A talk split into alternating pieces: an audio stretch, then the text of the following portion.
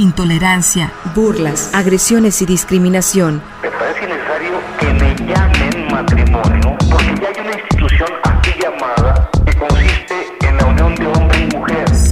Sórico, Sórico, un espacio diverso para la reflexión y la promulgación de la igualdad de género, con Guadalupe Ramos Ponce.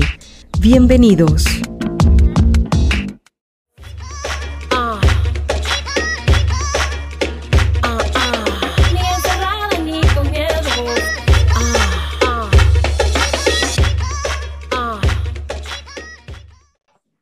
Hola, ¿qué tal? ¿Cómo están? Bienvenidas, bienvenidos a Sórico Sin Género de Dudas. Agradecemos a quienes nos sintonizan esta tarde a través de Radio Universidad de Guadalajara por la frecuencia del 104.3 de FM en la zona metropolitana de Guadalajara, el 107.9 de FM en Ocotlán, en la región Ciénega, el 104.7 de FM en Lagos de Moreno, en la región Altos Norte, y el 105.5 de FM en Ameca, en la región Valles. Es un gusto saludarles desde este micrófono. Soy Lupita Ramos y te invitamos a que te quedes con nosotras en la siguiente hora para compartir y analizar los temas de género. Saludo con muchísimo gusto a Lucía Castillo, que es la productora de este programa, y acá en los micrófonos compartiendo como cada sábado, Natalia Rojas. ¿Cómo estás, Natalia? Hola Lupita, hola Lucía, un gusto estar otro sábado con ustedes y dialogando de temas tan importantes como es el Día de la Visibilidad Lésbica que vamos a hablar el día de hoy. Y te invitamos también a que nos sigas y te comuniques a través de nuestras redes sociales en Twitter como arroba Sórico Sin Género y en Facebook Sórico Sin Género de Dudas. Y ya sabes que tenemos también un canal de YouTube donde ya puedes escuchar nuestro podcast cada semana y por supuesto también en Spotify. Y bueno, hoy el Día de la Visibilidad Lésbica se conmemora desde 2008 cada 26 de abril. En diversas partes del mundo, esta es una fecha para recordar la importancia de que las mujeres lesbianas sean visibles en el espacio público, en el espacio privado y referentes en todos los ámbitos. Y bueno, para eso está aquí una invitadísima muy especial, Natalia. Así es, tenemos dos invitadas muy especiales. Eh, una de ellas es Norma Mogrovejo, ella es feminista, lesbiana, profesora, investigadora de la Universidad Autónoma de la Ciudad de México, en donde reflexiona sobre los modelos civilizatorios que han impuesto cuerpos, pensamientos, obediencia, y las formas de construir comunidades estratégicas fuera del mandato de Estado-Nación, heterosexualidad, clase, raza. Ha publicado algunos libros sobre el movimiento lésbico de la Yala, un amor que se atrevió a decir su nombre, la lucha de las lesbianas y su relación con el movimiento homosexual y feminista en América Latina, y Desobedientes, experiencia y reflexiones sobre poliamor, relaciones abiertas y sexo casual entre lesbianas latinoamericanas, entre otras.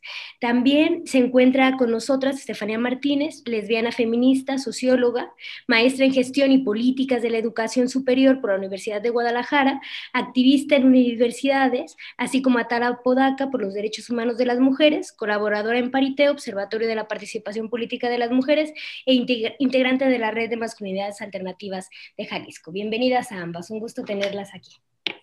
Bienvenidas, bienvenidas las dos. Eh, Pepis, como le decimos de cariño a Estefanía y eh, Norma, muy querida las dos, bienvenidas para hablar justo de este Día de la Visibilidad lésbica. Bueno, y a propósito justo de, esta producción tan amplia que tienes, eh, Norma, pues eh, hay uno especial que, habla sobre este amor que se atrevió a decir su nombre. Platícanos un poquito de eso, por favor. Hola compañeras, ¿qué tal? Un gusto poder compartir el micrófono con ustedes. Pues agradezco enormemente la invitación a Lupita, a Natalia, eh, a Estefanía y a Lucía. Eh, bueno, pues este libro de Un amor que se atrevió a decir su nombre fue parte de la tesis de doctorado que empecé en el 93, el siglo pasado, a principios de los 90 y pues se terminó en el 98 y se publicó en el 2000 con Plaza y Valdés.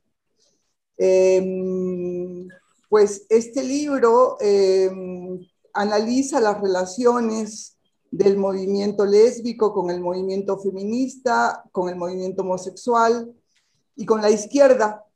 en América Latina y tomé como estudio de caso a siete países. Este, desde donde empecé a hacer como el seguimiento pues a los orígenes de la organización de las mujeres lesbianas. Así que mm, es un trabajo arqueológico porque mm, en aquel momento, en los principios de los 90, no había mayor, em, mayores eh, bibliografías locales sobre las lesbianas, ¿no? En los centros de documentación de mujeres o feministas, si acaso habían tres documentillos, articulitos en revistas, ¿no? O, bueno, habían algunas producciones pues que no eran locales, ¿no? Que venían fundamentalmente de España o de Estados Unidos o de otras partes de Europa pero sobre, digamos, esta genealogía local no había mayor em, dato, no había producción y por lo tanto, pues me tocó eh, revisar los documentos originales, este, trípticos, pósters, ponencias, em, pues algunas em, eh, otras producciones que, que hacían, ¿no? De las activistas Muchas de estas activistas ya no eran activistas y algunas me permitieron sus archivos que estaban en sótanos, que estaban en azoteas, pues que estaban ya a punto de ser tirados. Em, y entonces, pues prácticamente fue una reconstrucción, obviamente, como ir escarbando y escarbando entre el polvo ¿no? y, los insectos que tenían ya estos documentos y bueno, pues es arqueológico en ese sentido y es arqueológico porque se remite a una historia, em, pues no muy lejana, pero este, pues para muchas que ya había dejado de ser presente, algunas otras todavía estaban activando, ¿no? Entonces, para algunas era una historia todavía viviente, ¿no? Y bueno, pues me interesaba mucho analizar al movimiento lésbico como un sujeto social, ¿no? Este, como un sujeto de la, de la transformación. esas fueron como los orígenes de, de este libro. Pues definitivamente muy interesante, Norma, esto que mencionas de la importancia de rescatar ¿no? las experiencias y las historias de las mujeres lesbianas y que justamente por eso también es que se instaura pues, este Día de la Visibilidad Lésbica ¿no? que acaba de pasar este 26 de abril y que cabe mencionar que en Latinoamérica hay muchas fechas de la visibilidad lésbica. ¿no? Creo que en Brasil se celebra otro día distinto y en distintas regiones del mundo es otro día. ¿no? Esto de que las mujeres lesbianas... Eh, todos los días es eh, Día de la Visibilidad Lésbica, sin embargo, pues tú lo acabas de decir, no hay grandes silencios ¿no? en, estas historias eh, de las mujeres lesbianas. Entonces, bueno, preguntarle a ti, Norma, y también a Estefanía, ¿qué significa para ustedes la visibilidad lésbica? ¿no? para ti desde investigadora ¿no? de las eh, experiencias y vidas e historias de las mujeres lesbianas y también como, como mujer lesbiana, ¿no? ¿Qué es para ustedes esto de la visibilidad? Pues en principio a mí me llevó a revisar y rescatar la genealogía de las lesbianas. Es decir, lo que las lesbianas escribieron eh, con voz propia desde su ser lesbianas, desde su reconocimiento como tales, y, en, y, en, este sentido, pues como dando visibilidad a esta existencia, ¿no? Y los aportes de las eh, lesbianas feministas han sido fundamentales para el feminismo radical, ¿no? Eh, la crítica a la heterosexualidad obligatoria como régimen político y a las instituciones que lo sostienen, como la familia, el matrimonio, la maternidad, el Estado, la iglesia, el trabajo doméstico gratuito de las mujeres como la plusvalía para el capitalismo y la esclavización de las mujeres, ¿no? Y el amor romántico como una estrategia para mantenerlas encerradas en lo doméstico y la violencia como un disciplinamiento pues en la obediencia. Todas estas, este, estos postulados eh, vienen desde el, feminismo lésbico y que han sentado las bases para el pensamiento feminista. Eh, por este, sobre todo para el feminismo radical, ¿no? Y, pues bueno, la investigación estuvo dedicada a articular la historia organizativa de las lesbianas en su lucha por la visibilidad, eh, porque pues la experiencia de estas eh, lesbianas, primero en su activismo eh, con el movimiento homosexual, se dieron cuenta que pues era un movimiento fundamentalmente masculino, ¿no? bastante androcéntrico, donde ellas pues tenían una presencia eh, pues no sustancial, ¿no? Este, eran pues ahí como eh, también reproduciendo el ámbito de lo doméstico muchas veces, sirviendo el café, y con el feminismo heterosexual, pues también se dieron cuenta de su eh, participación pues bastante marginal porque el feminismo se constituía como un feminismo fundamentalmente heterosexual y su agenda era absolutamente heterosexual, en tanto su análisis era heterosexual, ¿no? Em, y bueno, pues esta necesidad de, em, de, visibilizarse tanto dentro de estos movimientos, ¿no? Como también en la izquierda, em, pues eh, las lleva a organizarse de manera autónoma como, como lesbianas y pues esta experiencia es la que les da una voz propia, ¿no? Eh, la posibilidad de enfatizar un pensamiento propio, aunque en sus orígenes, por lo menos aquí en América Latina, esta organización fue semiclandestina justamente por la persecución que eh, todavía existía por parte del Estado, de la Iglesia, de la misma sociedad y también de la propia izquierda, ¿no? Este, que pues, sus análisis respecto a la homosexualidad y el lesbianismo eh, pues eran bastante conservadores, ¿no?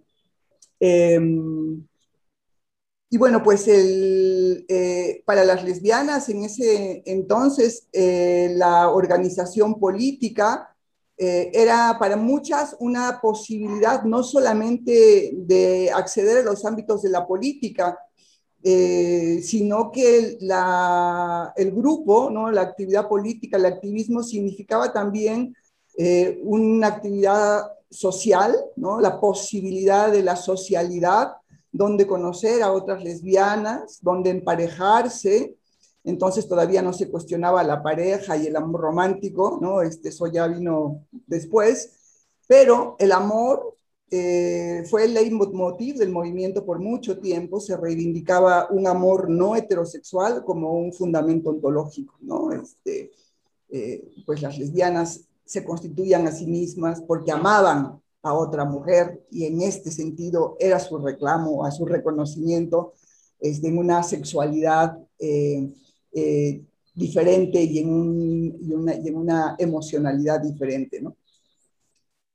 pues estos eran como pues, los orígenes y la, necesidad de, eh, dejar patente esta, esta voz propia ¿no? en, términos de, de una existencia este, lesbiana.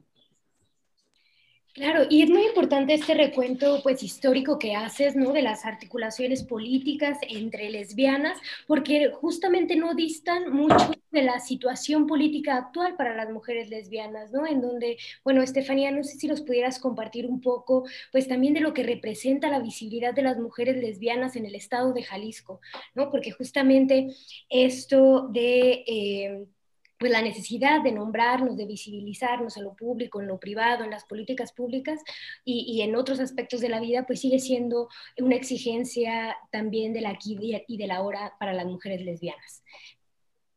Sí, pues justo eh, todo lo que nos ha compartido Norma respecto a cómo se desde los 70, 80 ya estaba haciéndose una teorización respecto a la y una crítica desde las mujeres lesbianas a cómo se estaba formando los, los movimientos sociales de la diversidad sexual, pues hoy eh, sigue siendo sigue siendo una no es tan tan diferente a lo que sigue pasando en este contexto, ¿no? En Jalisco y en México en general sigue habiendo toda esta eh, violencia, en principio a, las mujeres lesbianas, de, desde una violencia lesbodiante de, de, muchas formas y sigue existiendo pues una violencia expresa, ¿no? En los diferentes ámbitos, tanto a nivel familiares, laborales, públicos, y que, mm, que esto viene también a, hablarse, digo, se, se habla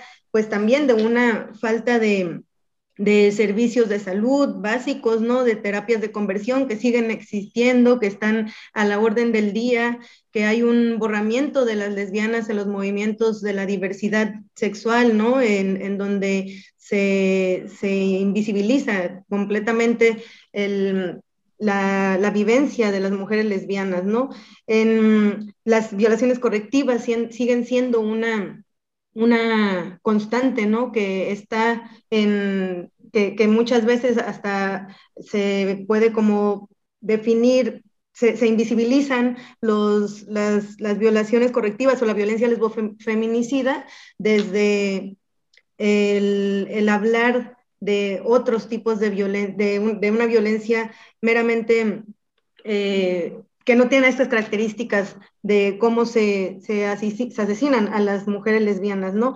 Si bien desde los 70 80 ya había una, una discusión en torno a cómo posicionarse en, en el espacio público como mujeres lesbianas, que se estaba generando una crítica de cómo se estaban construyendo los, los discursos y los movimientos de la diversidad, pues hoy sigue siendo una constante esta criticidad que se hace a los, a los movimientos de la diversidad, ¿no? Em, en, de muchas maneras sigue existiendo y permeando esta, em, esta invisibilidad de las mujeres lesbianas y no se siguen posicionando sus las argumentaciones que, que se dan, ¿no? en, las colectividades, desde estas críticas que se hacen a cómo se van construyendo eh, los, los movimientos. Un ejemplo de esto, pues, cómo en la, democracia, en los espacios eh, donde se, se pone en discusión los temas de la diversidad sexual, eh, es muy evidente que hay agendas que, se, que priorizan el, un mercado neoliberalista que le, que le que te posiciona y que y que tiene en su, en su agenda pues el, el posicionar otras, otras, otras identidades, ¿no? Y otras eh, problemáticas ante las categorías que, que, tenemos en la diversidad sexual, ¿no? No sé, en este sentido, ¿cómo, ¿cómo podríamos describir esta situación por la que pasan las mujeres lesbianas en, en México, Norma? ¿Cuál sería tu perspectiva en este, en este tipo de temas? Pues la, la invisibilidad de las lesbianas, em, además del ámbito de lo social y lo político, ha venido también con las políticas eh, postestructuralistas, ¿no? como los discursos LGTB y los discursos queer, eh, pues que traen como una mm, eh, perspectiva sobre todo universalista, ¿no? donde la universalización del lenguaje finalmente es un lenguaje masculino. ¿no? En el discurso de la diversidad sexual, por ejemplo, pues la diversidad incluye también a la heterosexualidad pues, como un ámbito de la diversidad de las sexualidades y pues es un concepto complejo este, eh, como para definir la especificidad de eh, disidencias sexuales, ¿no? Entonces ahí, eh, digamos, se pierde el sentido del cuestionamiento de la heterosexualidad obligatoria y pues también se pierde la especificidad lésbica. los discursos LGTB ¿no? este, fueron construidos fundamentalmente en función de ese mercado rosa al que tú haces referencia, ¿no? cuando el mercado neoliberal eh, abre las puertas a este sector que es un sector eh, consumista, ¿no? pues eh, que tiene una posibilidad de consumo incluso a veces mayor que las familias heterosexuales que tienen hijos, ¿no? y se abre todo una perspectiva de interés para este sistema capitalista, ¿no? para, para este sector, y la lógica es que em, que el otorgamiento de los derechos va ligado a las capacidades adquisitivas de, este sector, ¿no? En la medida en que tiene mayor capacidad adquisitiva, pues mayores derechos se les reconoce eh, y se les reconoce en ciudadanía y como, y como sujetos, ¿no? Mientras no tengan esa capacidad adquisitiva, pues no existen para un sistema capitalista. Y las ciudades, pues en esta tendencia, eh, tienden a abrir eh, esta, estos espacios Em, rosas ¿no? para, para este sector, justamente para que consuman y se declaran em, gay friendly, ¿no? las ciudades gay friendly, porque así pues atraen a eh, turismo gay sobre todo, eh, pues que van a, a consumir. Y esta es la lógica del reconocimiento de los derechos. En la medida en que este sector eh, haga una relación también de reconocimiento al Estado-nación colonial en su papel tutelar, ¿no? en su papel de poder y de hegemonía. Eh, entonces, pues esta relación em, tanto perversa, el, Estado les reconoce esta mm, legitimidad o esta ciudadanía más bien, ¿no? Más bien en la medida que, este sector reconozca al Estado esta legitimidad em, del ejercicio del poder. Entonces, eh, pues es una lógica de un supuesto cambio de sociedad para que no cambie nada. Porque entonces no cambian las lógicas del mercado, no cambian las lógicas de la explotación capitalista, em, no cambian las relaciones de producción, no cambia el ejercicio de la plusvalía que generan las mujeres en el encierro del mundo doméstico. Eh, eso sigue exactamente igual. Lo único que cambia es el reconocimiento, entre comillas, a este sector con una serie de em, derechos que los va a, digamos, a entrar en la lógica de, eh, pues, del poder patriarcal, ¿no? de, las instituciones del poder patriarcal que legitiman y sostienen ese sistema patriarcal, la familia, el matrimonio, los hijos, eh, y bueno, pues este, las posibilidades de la reproducción asistida, alquilar de vientres y, todo, y toda esta lógica de consumo, ¿no? Eh, entonces, el, el, concepto queer o la teoría queer, el movimiento queer, por ejemplo, que tuvo un auge, tiene un auge muy grande, una recepción muy grande en la academia sobre todo, ¿no? Eh, es bastante perverso porque en la medida que la academia legitima eh, ciertos conceptos, como conceptos, digamos, pues, de, teorías y de conocimientos, entonces, pues tiene esta legitimidad social, ¿no? Entonces, la, el concepto queer o la teoría queer nos llega a América Latina no desde el movimiento de la disidencia sexual, ¿no? nos llega fundamentalmente desde la importación que hace la academia, como esta suerte de, de modas teóricas, y se instala en el movimiento pues desde este, desde este lugar. Y si bien lo queer en sus orígenes, en Estados Unidos sobre todo, y Europa, pero sobre todo en Estados Unidos, pues surge desde un sector marginal, absolutamente marginal, eh, personas de calle viviendo debajo de los puentes, eh, contagiados de SIDA, y que cuestionan al movimiento homosexual la integración a los valores de la heterosexualidad, ¿no? las marchas eh, del consumo, los carnavales para el consumo, ¿no? y esta relación con el Estado, nación colonial, ¿no? en su cuestionamiento pues, a esta relación, y a la integración eh, pues de, este mercado.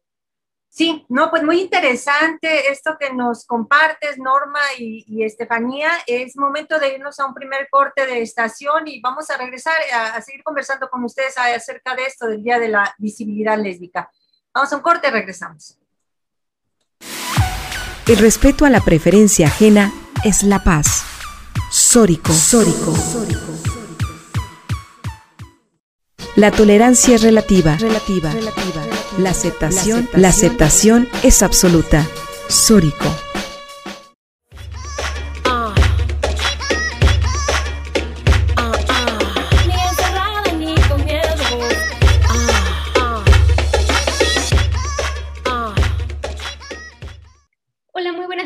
Estamos de regreso aquí en Sórico sin género de dudas. Hoy estamos hablando sobre la visibilidad lésbica por este pasado 26 de abril, que justamente se conmemora este día. Y bueno, para hablar de eso está con nosotras Norma Mogrovejo y Estefanía Martínez y estamos reflexionando justamente sobre la existencia lesbiana. Y antes de irnos a corte, estábamos hablando con Norma de justamente las críticas que se han hecho desde diferentes eh, líneas de pensamiento desde eh, el feminismo radical de las lesbianas frente a los movimientos LGBT y el queerismo, ¿no? que son críticas y son diálogos que todavía están inacabados y que son parte pues, de las conversaciones que estamos teniendo entre mujeres hoy en día. Entonces, eh, seguimos contigo, Norma. Bueno, fundamentalmente, pues me refería a esta política queer, ¿no? que lo que plantea en, en resumen es em, la desontologización, el dejar de ser, porque es la crítica a las identidades, em, y reivindicar un ser eh, independientemente de estas identidades, Em, que, de acuerdo a la teoría queer, eh, generan la discriminación, de tal manera que dejando de ser cada una de estas identidades, ¿no? dejando de ser mujer, lesbiana, homosexual, trans, eh, pues no habría lugar para la discriminación y por lo tanto, pues el dejar de ser sería una opción este, política ¿no? transformadora. Sin embargo, eh, ¿qué implica una política que borra a los sujetos? A los sujetos eh, pues, que tienen un reclamo. Resumidas cuentas, lo que plantea es que si las identidades generan discriminación, ¿no? el, ser mujer, el ser lesbiana, el ser homosexual, eh, y, y, siendo las identidades construcciones culturales no esenciales ni biológicas, pues habría que deshacernos de estas y dejar de ser. ¿no? Entonces su planteamiento es la eh, pues, eh, la desontologización, el dejar de ser, eh, como una política para trascender el ámbito de las em, discriminaciones. ¿no? puede ser interesante la propuesta en términos teóricos y filosóficos, pero sin embargo en sociedades latinoamericanas donde pues, los sujetos tienen una razón de existencia en tanto los problemas sociales y políticos les dan esta razón de existencia como la lesbofobia, los crímenes de odio, la transfobia, la misoginia, en fin. Entonces, pues hay lugar para sospechar de estas teorías que borran al sujeto, sobre todo cuando borran a las lesbianas, ¿no? Porque Sí es, Norma, y creo que esa es una de las grandes eh, críticas de hoy en día, ¿no? y hay quienes dicen que justamente una teoría, ¿no? Que defiende ideas que conllevan la invisibilización de las mujeres, ¿no? A través de un lenguaje, neolenguaje, ¿no? Por ejemplo, como personas gestantes y demás. Es decir, por más eh, que se quiera revestir de transgresión y demás, reviste, eh, pues, cierto nivel de misoginia, justamente a, las sujetas, ¿no? Y sobre todo porque incluso eh, hoy en día hablamos de que o desde esas posturas políticas, ¿no? De borrar a las sujetas del feminismo, por ejemplo, ¿no? Que son las mujeres. Entonces, bueno, creo que definitivamente esto que nos mencionas es muy importante justamente para abonar a los diálogos informados que se deben de tener respecto a, distintas posturas, ¿no? Porque después vemos que esto es, estas teorías, estos planteamientos están ingresando a instituciones en América Latina, como tú dices, a través de procesos pues que son nuevas formas de colonialismo, ¿no? pero ahora a través de la academia, justamente a través de transnacionales, a través incluso de los derechos humanos, ¿no? porque eh, la teoría queer está institucionalizada en el discurso de los derechos humanos. Entonces, bueno, pues son nuevas formas de colonización y que como tú lo dices, ¿no? hay un intento de, separar eh, mente del cuerpo, ¿no? y negar la realidad material de las sujetas y sujetos, ¿no? Eh, de las mujeres, de las mujeres lesbianas. Entonces creo que eso es muy, muy importante que tengamos esas reflexiones hoy en día en todos los niveles y sobre todo entre mujeres lesbianas, ¿no? Que Por ejemplo, la ley del aborto en Argentina, que se acaba de aprobar, no hace referencia a las mujeres, sino a cuerpos gestantes. Entonces, pues incluso esto llega a las políticas públicas de este mismo sector que está luchando este, por, derechos, ¿no? Entonces, el borramiento de las mujeres eh, y, bueno, y de las lesbianas es terrible, ¿no? Porque reducirlas a cuerpos gestantes, en principio, no todas las mujeres gestan, ni la gestación es el único este, motivo que le da sustancia a la existencia de una mujer, ¿no? Este, entonces, la transformación de del lenguaje, eh, pues trae consigo un, un, efecto de concepción del sujeto. Entonces, un sujeto que no existe, ¿no? O que se reduce a un cuerpo que gesta. Y si no gesta, pues ya no es sujeto. Claro, y, hay que decirlo también, la persecución en contra de las mujeres lesbianas que nos atrevemos a hacer este tipo de señalamientos y de cuestionamientos públicos, ¿sí? Eh, por ejemplo, aquí en el estado de Jalisco hubo el caso de una candidata abiertamente lesbiana que cuestionaba justamente este, este tipo de políticas públicas, ¿no? Y posicionamientos teóricos y bueno, eh, después de violencia institucional, política y de una forma, pues pierde la candidatura, ¿no? Y bueno, y esta solo es una muestra justamente de, lo que implica hablar de estos temas y cómo también eh, el cuestionar, ¿no? Para las mujeres lesbianas, pues eh, implica ser víctimas también de violencia, ¿no? De persecución e incluso criminalización, porque pues claro, contravenir estos discursos tiene consecuencias en, en, en la actualidad. Sí, y bueno, también eh, dentro, de, aparte de estas críticas ¿no? que se han hecho frente al queerismo, los movimientos LGBT, también ha habido grandes propuestas, sobre todo de nuevas maneras de relacionarnos. ¿No? Porque si bien decimos que también eh, el ser lesbiana va más allá de una práctica sexual, también es una práctica desde una ética lesbiana, ¿no? Desde nuevas formas de relacionarnos entre nosotras, de amarnos entre mujeres, de crear lazos más libres, eh, más dignos. Y, bueno, tú, Norma, tienes una investigación muy interesante respecto al contramor y, y relaciones entre mujeres lesbianas. ¿Qué nos puedes decir de ello? Bueno, esta experiencia de este libro de Contramor em, es una continuidad de un libro anterior que habíamos sacado colectivamente con otras compañeras sobre poliamor. Entonces, el poliamor nos parecía que era eh, una alternativa a, pues, a estas formas de relación eh, basadas en el amor romántico y que le hacían pues el caldo gordo al sistema patriarcal justamente porque centralizan las relaciones en la pareja eh, y con todas estas, em, eh, digamos, eh, formas de sustentar pues relaciones de dominio, de jerarquía, ¿no? porque el amor organiza lo social de manera jerárquica y, y, y además eh, tiene la estrategia de la violencia a partir de los celos y todas estas eh, relaciones de propiedad, desde la monogamia obligatoria, ¿no? para institucionalizar pues, un sistema social y político, una civilización donde las mujeres están encerradas en este ámbito de lo doméstico reproduciendo el trabajo doméstico gratuito, que por amor se lava, por, amor se plancha, por amor se cocina. Entonces, pues un trabajo esclavo eh, bajo la, eh, el concepto del amor. Entonces, el amor romántico como un, también como un, un modelo civilizatorio que organiza el ámbito de lo social de manera jerárquica, donde las mujeres están encerradas en el mundo de lo doméstico. ¿no? Em, encerradas en la pareja, eh, encerradas para la reproducción social de manera gratuita, ¿no? Para este sistema capitalista, ¿no? Del, es el sistema capitalista y los hombres quienes se benefician de ese trabajo gratuito de las mujeres. Es decir, el amor organiza una civilización de esclavitud para las mujeres. El amor esclaviza a las mujeres. ¿no?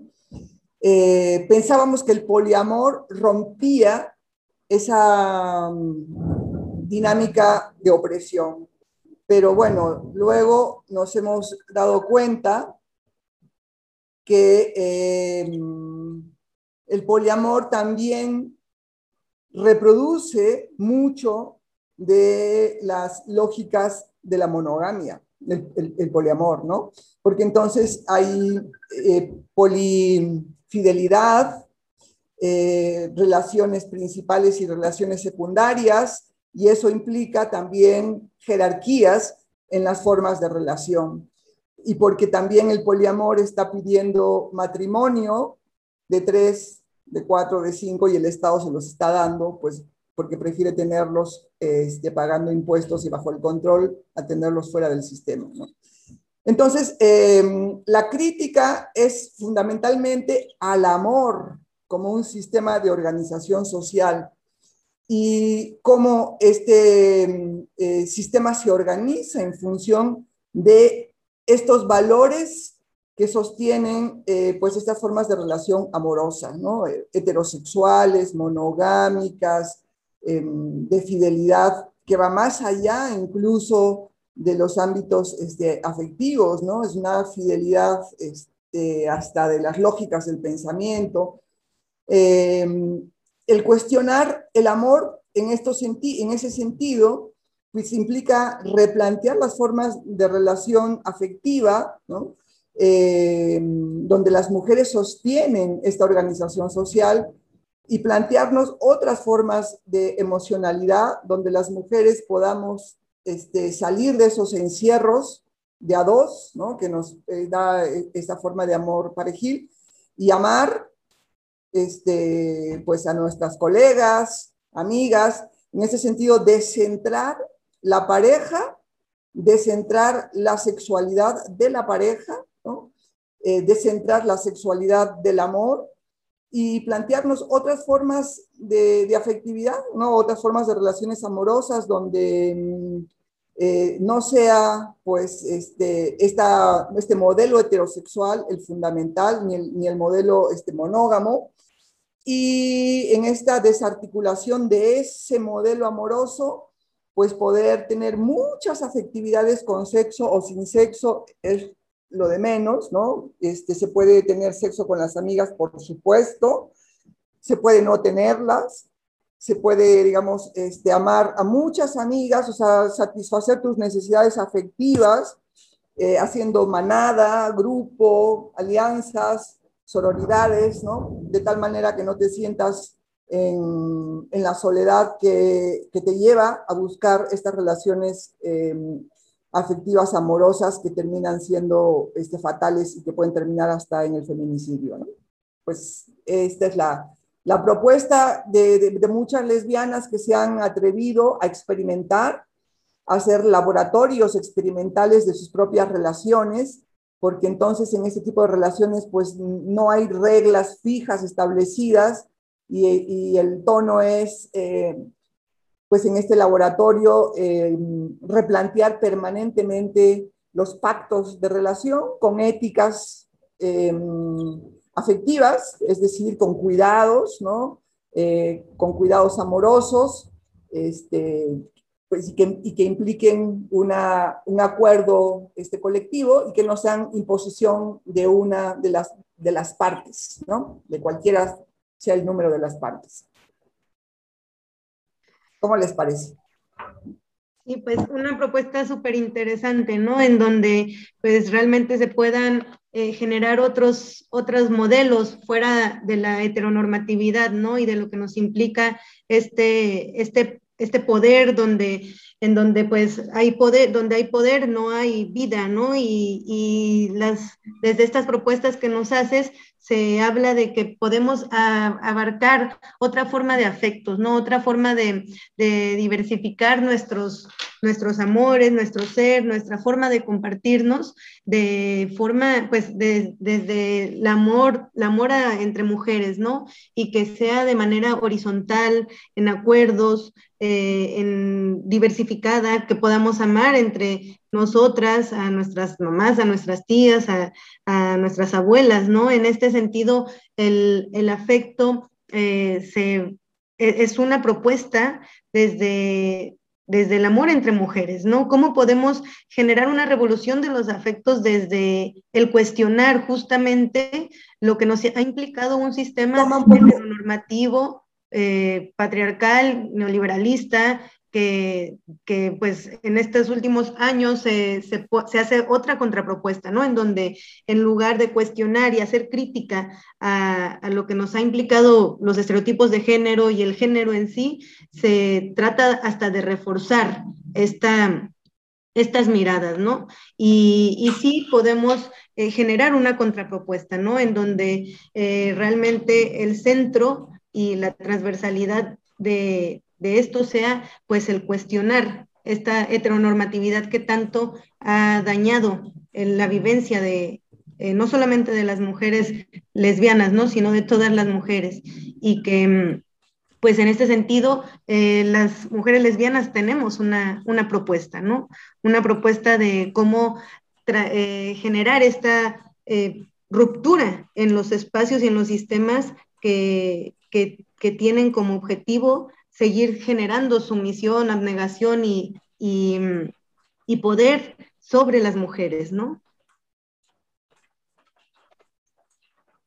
Así es, me parece muy interesante sobre todo esto que comentan ambas, pues las, pro, las propuestas civilizatorias, ¿no? Que se hacen desde las lesbianas, desde la rebeldía, pues del amar a las mujeres, ¿no? Y, habla, y amar a las mujeres desde el término amplio, ¿no? No desde eh, o únicamente desde las relaciones sexoafectivas, pero también desde esas relaciones, pues que eh, nos dan la vida, ¿no? O sea, amar a nuestras hermanas, a nuestras mamás, a nuestras amigas, a las compañeras de escuela, a las compañeras de colectiva, ¿no? una de las compañeras de radio, es, es eh, va más allá, justamente es una propuesta civilizatoria.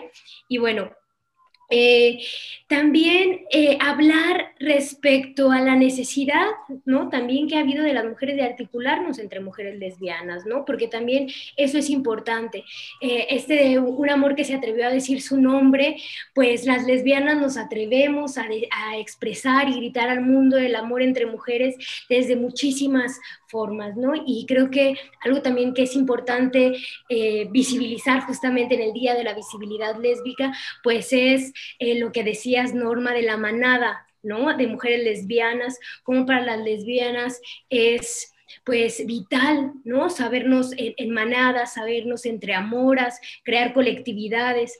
A mí me llama mucho la atención este fenómeno propio de las lesbianas, ¿no? Cuando dos o más lesbianas se unen, ¿no? En relaciones eh, sexoafectivas o relaciones de algún tipo, siempre son creadoras, ¿no? O se crean proyectos, o se crean libros, se crea poesía, ¿no? O sea, creo que sí son fuentes de creación. Y bueno, también importante eso. Eh, ¿Cómo ¿Por qué es importante eh, en tus investigaciones, Norma, hablar desde la forma de organización, desde la Yala? ¿Por qué, ¿Por qué es importante nombrar, nombrarnos lesbianas desde ahí y rescatar todas estas experiencias y articulaciones desde estos territorios? En principio porque también hay un discurso eh, anticolonial eh, desde este desde este lugar del, del Avia Yala, eh, porque se articula una propuesta civilizatoria eh, pues que implica eh, también las relaciones que se dan en el ámbito social, político y económico, no solamente en el ámbito, digamos, este, sexual amoroso, ¿no? Este, el, lesbianismo es ante todo una posición política, y, eh, y entendemos que eh, la heterosexualidad es también una eh, forma que, que, articula diversas matrices de opresión y que le sirven a este sistema capitalista y este sistema capitalista pues se ha mantenido gracias a un sistema colonial, ¿no? Eh, desde pues, la conquista, la colonialidad ha estado presente, gracias justamente a las formas de la economía eh, que se han mantenido, ¿no? a, a, a raíz de que estos estados-nación eh, pues eh, les interesa cada vez menos eh, mantener, digamos, incluso un, pues un lugar en el ámbito de la política y de la economía, y sus políticas están más tendientes hacia la empresa privada, ¿no? a, estas grandes, a estos grandes monopolios, quienes son en realidad quienes este, pues marcan las lógicas del poder. Eh, y estas lógicas del poder eh, eh, que sostienen ese sistema capitalista son fundamentalmente de una matriz heterosexual. Esta heterosexualidad le sirve al sistema capitalista porque el sistema capitalista es binario, ¿no? Este, reconoce nada más una división sexual del trabajo entre hombres y mujeres, esta división donde las mujeres pues eh, generan esta plusvalía desde el ámbito doméstico, aun cuando también este, tengan una participación en el mundo de lo, de lo público laboral. Em, esta matriz de dominación heterosexual también se alimenta de un sistema racial. Em, y que se sostiene también en la división sexual del trabajo, de, donde las mujeres pues tienen un, trabajo eh, desde el ámbito del servicio. El trabajo doméstico este, para, para otras mujeres este, blancas, por ejemplo, ¿no? Eh, se sostiene de, del trabajo de los indígenas, quienes a su vez están feminizados porque son tutelados por el, por el Estado, ¿no? No, no están considerados como ciudadanos de primera categoría como eh, hombres blancos, por ejemplo, ¿no?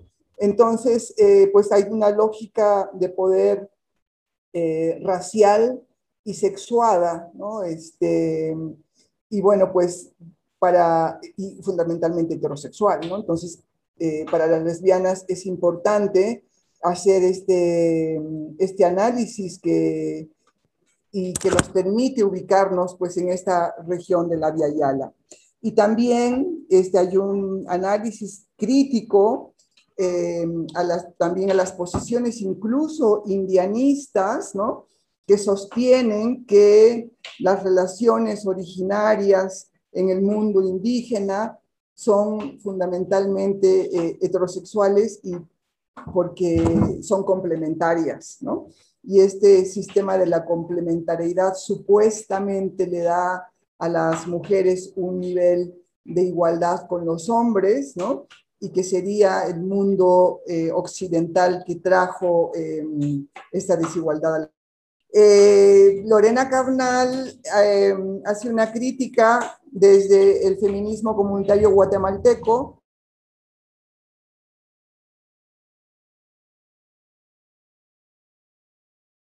Ay, Norma, otra vez se volvió a cortar, disculpa.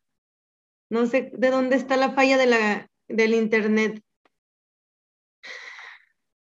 Está granizando, yo creo que eso está interfiriendo en las comunicaciones. Sí, es eso. Igual les puedo, si no, grabar un audio y enviárselos este, mañana temprano o más noche que, que haya mejor internet. No sé si, si eso ayude.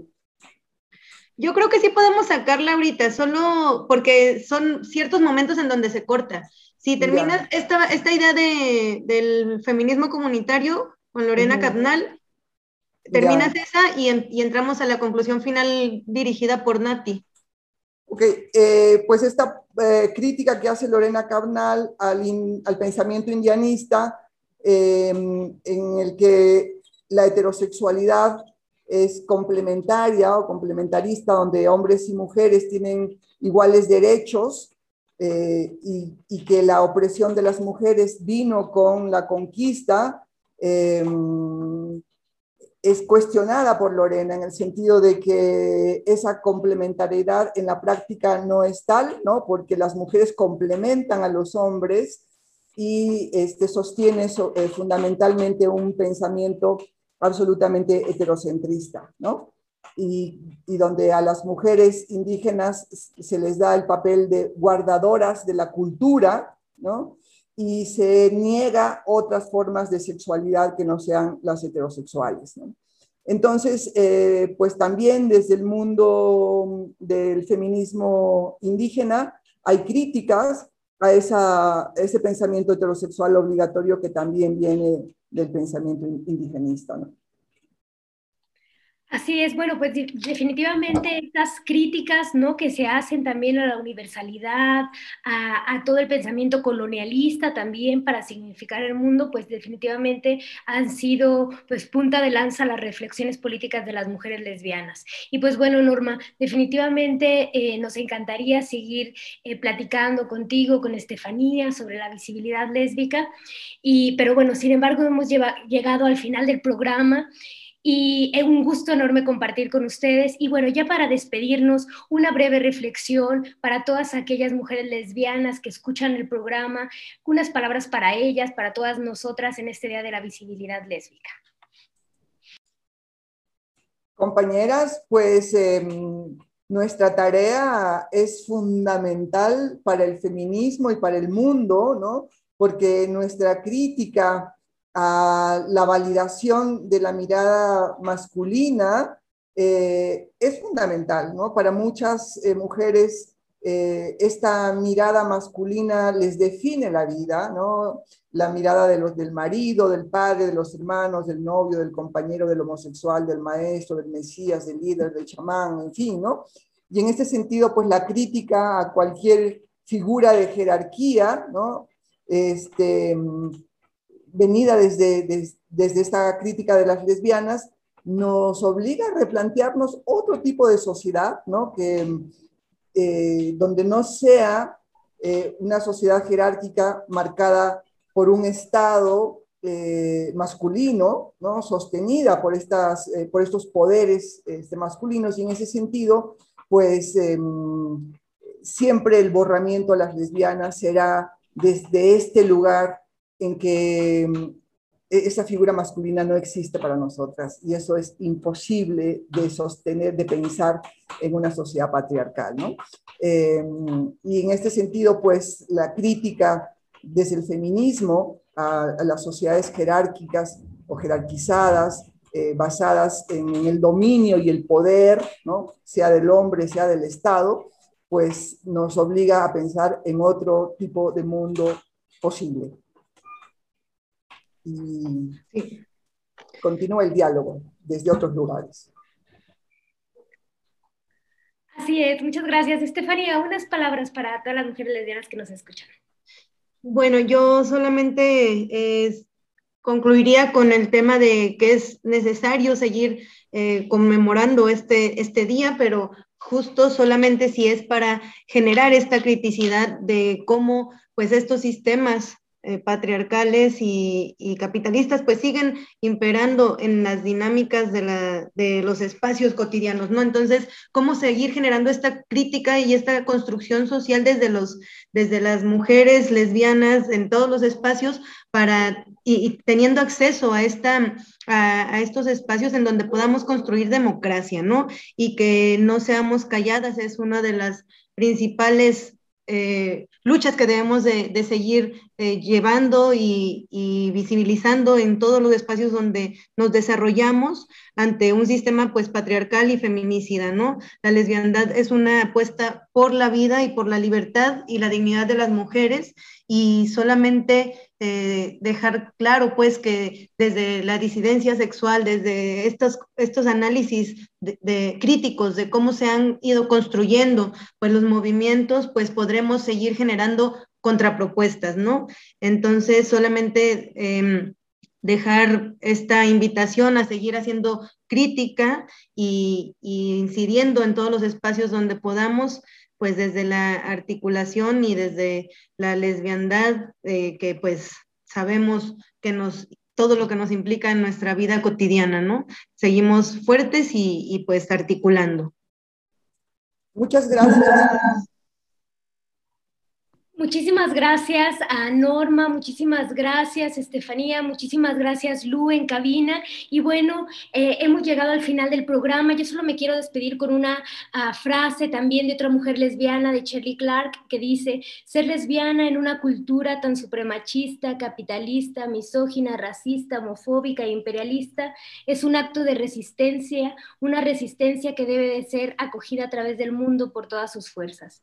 La lesbiana, esa mujer que ha tomado a otra mujer como amante ha logrado resistir el imperialismo del amo en esa esfera de su vida. La lesbiana ha descolonizado su cuerpo. Ella ha rechazado una vida de servidumbre que es implícita en las relaciones heterosexuales occidentales. Ha aceptado el potencial de la mutualidad lésbica. Bueno, para todas las lesbianas, sigamos rebeldes. Nos vemos en otro sábado. Muchas gracias. Gracias intolerancia, burlas, agresiones y discriminación. Me parece necesario que me llamen matrimonio porque ya hay una institución así llamada que consiste en la unión de hombre y mujer. Sórico, Sórico, un espacio diverso para la reflexión y la promulgación de la igualdad de género, con Guadalupe Ramos Ponce. Gracias por acompañarnos.